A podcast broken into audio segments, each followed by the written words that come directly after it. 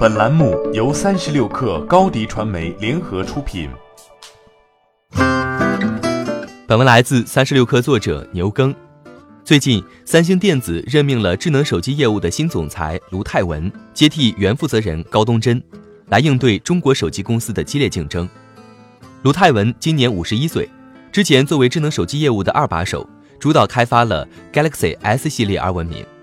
这目前是安卓阵营最成功的手机系列之一。他已经在三星公司二十四年，在内部被视为精通手机业务的工程专家。三星的声明也肯定了他凭借 Galaxy 手机在激烈竞争中重新振兴组织的成绩。在消息宣布后，三星的股价上涨了百分之二点五。三星有每年根据业务状况调动高管的习惯。二零一九年全年，三星电子的营业利润下降百分之五十三。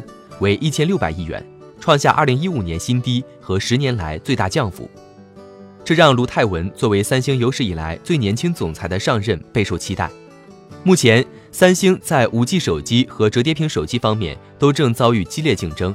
截至二零一九年十一月，出货了超过六百七十万部 Galaxy 五 G 智能手机。华为则宣布自己在二零一九年出货了超过六百九十万部五 G 手机。在折叠屏手机方面，三星的 Galaxy Fold 虽然发布抢得先机，但因为显示屏容易剥离而不得不将售卖推迟数个月。相比之下，中国的华为、OPPO、vivo、小米等都将在2020年加入折叠屏手机大战。卢泰文的重任还包括修复三星的声誉。Note 7系列在2016年爆炸起火后影响至今，让三星手机在中国的份额跌到百分之一左右。Galaxy Fold 折叠屏手机也反响不佳。